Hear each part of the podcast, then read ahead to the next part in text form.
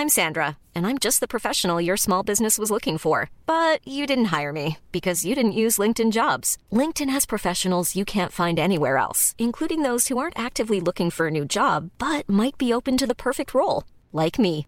In a given month, over 70% of LinkedIn users don't visit other leading job sites. So if you're not looking on LinkedIn, you'll miss out on great candidates like Sandra. Start hiring professionals like a professional. Post your free job on linkedin.com/people today.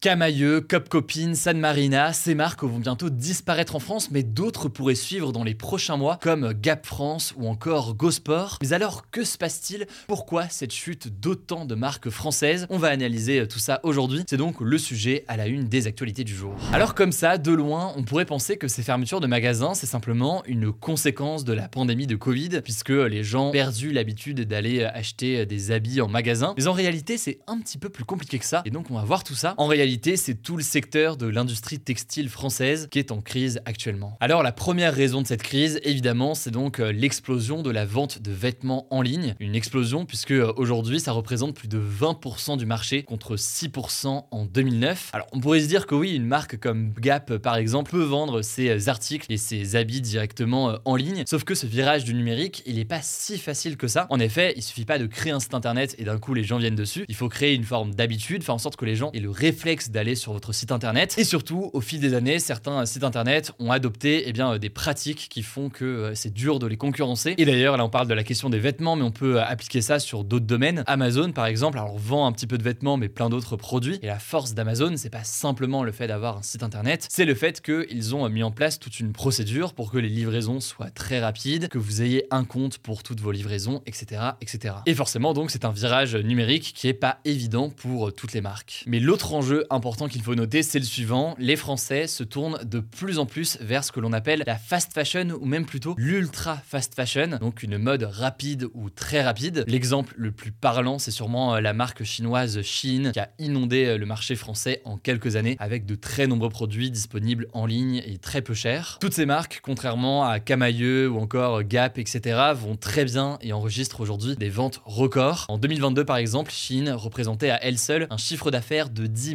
milliards de dollars dans le monde. Ce qui fait donc que ça marche aussi bien, c'est que les prix sont très très peu chers pour euh, plein de raisons, mais donc euh, les deux raisons euh, principales, c'est que, eh bien, d'un point de vue social, eh bien, souvent les conditions de travail sont bien moins bonnes. Et puis, au-delà de ça, d'un point de vue simplement environnemental, les produits peuvent être de moins bonne qualité, les conditions aussi peuvent être bien moins bonnes. Bref, des conditions à l'impact environnemental et social très négatif et qui forcément font que les prix sont davantage attractifs aujourd'hui. Et au passage, il faut quand même le noter, ce qui fait que beaucoup de personnes se tournent vers la fast fashion ou l'ultra fast fashion. C'est sûrement un caractère pratique, c'est sûrement dans certains cas euh, des comportements et eh bien, qui font une envie d'acheter, de renouveler euh, régulièrement sa garde-robe, ce qui pose forcément des questions d'un point de vue euh, environnemental. Mais c'est aussi très souvent en fait des questions, et eh bien, tout simplement de pouvoir d'achat des Français ou de la population, des personnes qui ont le sentiment de ne pas avoir toujours les moyens d'acheter des produits plus chers et qui donc se tournent vers des produits moins chers, quitte d'ailleurs hein, finalement à les garder longtemps. Mais finalement, et au-delà du cas des marques françaises, c'est intéressant d'observer qu'il y a une forme de polarisation du marché de la mode en ce moment. En fait, d'un côté, on a des sites ou des enseignes de fast fashion ou d'ultra fast fashion qui proposent donc des produits très peu chers et qui ont réussi leur passage en ligne. Et de l'autre côté, il y a des marques de luxe plus premium donc qui peuvent connaître dans certains cas un essor si elles maîtrisent bien leur communication. La conséquence de tout ça donc, c'est que les marques qui se situent en quelque sorte au milieu de tout ça ont beaucoup plus de mal à survivre. Et d'ailleurs, on voit que certaines marques de fast fashion essayent de devenir plus premium aujourd'hui pour faire face à la concurrence eh de marques encore plus fast fashion comme euh. C'est le cas par exemple de Zara ou H&M qui euh, depuis quelques années essayent de se positionner comme des marques un petit peu plus premium en mettant en avant des collections ou des matières plus nobles. Enfin, dernier élément qui pourrait expliquer la crise de pas mal d'enseignes et de magasins euh, français, eh bien c'est l'émergence du marché de l'occasion, des plateformes comme Vinted ou encore évidemment Le Bon Coin qui sont de plus en plus utilisées, surtout d'ailleurs dans un contexte de hausse générale des prix qui touche de nombreux Français aujourd'hui. Forcément, tout ça a un impact parce parce que ça fait qu'on achète moins de vêtements neufs, plus de vêtements euh, d'occasion. C'est une bonne nouvelle pour euh, la planète forcément, mais ça a aussi un impact du coup potentiellement sur ces magasins-là qui doivent se renouveler. Bref, voilà donc pour ce petit état des lieux d'un sujet pas forcément évident. En tout cas, courage à toutes les personnes qui sont concernées par ces menaces de suppression d'emplois ou autres actuellement. Courage à vous, ça me semblait important d'en parler aujourd'hui. Je vous mets différents liens directement en description. On en reparlera évidemment dans les prochains jours en cas de suppression d'emplois. Et je laisse la parole tout de suite à Apple pour les actualités en bref.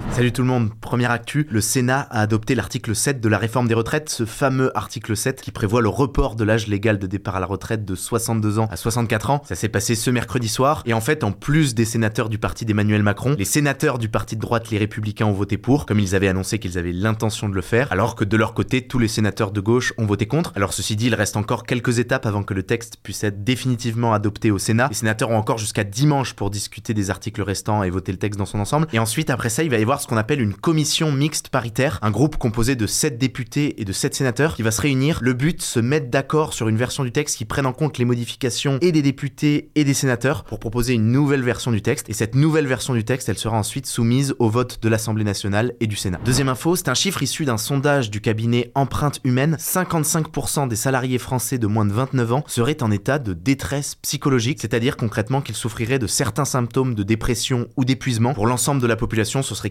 44% des salariés qui souffriraient de détresse psychologique. Et selon l'étude, eh bien pour la majorité des salariés, cette détresse psychologique est liée directement, de près ou de loin, à leur travail. Le télétravail systématique est notamment pointé du doigt par l'étude. 50% des salariés qui sont à 100% en télétravail vivraient un état de détresse psychologique, contre 43% pour ceux qui travaillent en présentiel. Autre chiffre inquiétant avancé par cette étude, 2 millions de salariés seraient en risque de burn-out sévère, soit deux fois plus qu'en 2020. Troisième actu sur la guerre en Ukraine, la Russie a mené ce jeudi un épisode de frappe massive sur plusieurs villes ukrainiennes et c'est l'épisode de bombardement le plus important depuis des semaines. Ces frappes ont fait au moins 6 morts et il faut noter qu'elles ont touché plusieurs infrastructures énergétiques de l'Ukraine, ce qui est une stratégie qu'utilise la Russie depuis plusieurs mois. Le but c'est de provoquer des coupures d'électricité pour plonger dans le noir des millions d'Ukrainiens. Mais la Russie a aussi annoncé que les frappes de ce jeudi étaient spécifiquement des représailles à une attaque ukrainienne qui aurait eu lieu sur le sol russe le 2 mars dernier. On en avait parlé la semaine dernière. Quatrième actu, on voulait vous parler de la situation actuellement en Géorgie, un pays qui est à la croisée de l'Europe et de l'Asie. Il est situé entre la Russie et la Turquie. En fait, ce mardi et ce mercredi, des dizaines de milliers de personnes ont manifesté contre un projet de loi qui vise les médias et les ONG. Le texte prévoit notamment que les associations qui reçoivent plus de 20% de leur financement de l'étranger eh bien, soient obligées de s'enregistrer en tant que, je cite, agents de l'étranger. Du coup, pour les manifestants, cette loi viserait en fait à renforcer le contrôle de la Russie sur la Géorgie, alors que la Géorgie est une ancienne membre de l'URSS. Les manifestants appellent même cette loi loi Poutine, car elle est inspirée d'une loi qui existe déjà en Russie depuis 2012. Et ça intervient dans un contexte où pourtant, ces dernières années, le gouvernement géorgien était plutôt allé dans le sens d'une adhésion à l'Union européenne et à l'OTAN, l'alliance militaire des pays occidentaux. Il y a d'ailleurs eu une candidature officielle de la Géorgie à l'Union européenne en février 2022, après l'invasion de l'Ukraine par la Russie. Et alors finalement, ce jeudi, face aux manifestations massives dans la rue, le gouvernement géorgien a annoncé l'abandon du projet de loi pour le moment, même s'il n'a pas renoncé à le mettre en place potentiellement plus tard dans le futur. Cinquième info, c'est une première en Suisse. Un prisonnier s'est donné la mort en recourant à une organisation d'aide au suicide. Alors en Suisse, le suicide assisté est autorisé sous certaines conditions depuis plusieurs années, mais pour l'instant, aucun détenu n'y avait jamais eu recours. Et donc on a appris ce jeudi que fin février, un homme qui avait été condamné plusieurs fois pour viol, qui devait être interné à vie, et la mesure la plus radicale de la justice suisse, eh bien avait recours au suicide assisté avec le soutien d'une ONG appelée Exit. C'est quelque chose qui fait débat, mais de leur côté, les autorités suisses ont expliqué que le droit au suicide assisté inscrit dans la loi suisse actuellement, eh bien s'applique également bien au détenus. Sixième info, ce jeudi 9 mars à 23h59, c'est la fin de la première phase de Parcoursup, la plateforme d'orientation post-bac. Lors de cette première phase, il s'agissait de s'inscrire et de lister jusqu'à 10 vœux d'orientation parmi les 21 000 formations publiques et privées qui sont présentes sur la plateforme. Et donc désormais, deuxième étape, à partir de ce vendredi 10 mars et jusqu'au jeudi 6 avril, les candidats doivent compléter leur dossier pour chaque formation dans laquelle ils postulent et ils peuvent aussi au contraire annuler certains vœux. On avait fait début janvier une vidéo sur les critiques faites au système de Parcoursup, on vous met le lien en description. Et enfin on termine avec une dernière actu en tech. Spotify a annoncé un gros changement dans son interface, certains parlent du plus gros changement depuis son lancement en 2013. Ce changement il concerne la page d'accueil de Spotify. Désormais elle va fonctionner sur un système de défilement vertical façon TikTok où il sera possible en fait de scroller entre des musiques, des podcasts qui vous seront suggérés. Le but affiché par Spotify avec cette nouvelle page d'accueil, c'est de permettre aux utilisateurs de découvrir plus facilement des nouveaux contenus. Et la conséquence de ça également, c'est que la vidéo va prendre une place encore plus importante au sein de l'application. C'est quelque chose auquel vont devoir s'adapter les créateurs et les producteurs de musique. Alors ceci dit, pas de panique pour celles et ceux qui sont attachés au fonctionnement classique de Spotify. Il y aura toujours un accès classique à sa bibliothèque avec les playlists que l'on peut créer. Ce changement, il concerne surtout la page d'accueil. Voilà, c'est la fin de ce résumé de l'actualité du jour. Évidemment, pensez à vous abonner pour ne pas rater le suivant, quelle que soit d'ailleurs l'application que vous utilisez pour m'écouter. Rendez-vous aussi sur YouTube ou encore sur Instagram pour d'autres contenus d'actualité exclusifs. Vous le savez, le nom des comptes, c'est Hugo Décrypte. Écoutez, je crois que j'ai tout dit. Prenez soin de vous et on se dit à très vite. Small details are big surfaces. Tight corners are odd shapes. Flat, rounded, textured, or tall. Whatever your next project, there's a spray paint pattern that's just right. Because Rust new Custom Spray 5 in 1 gives you control with five different spray patterns. So you can tackle nooks, crannies, edges, and curves without worrying about drips, runs, uneven coverage, or anything else. Custom Spray 5 in 1. Only from Rust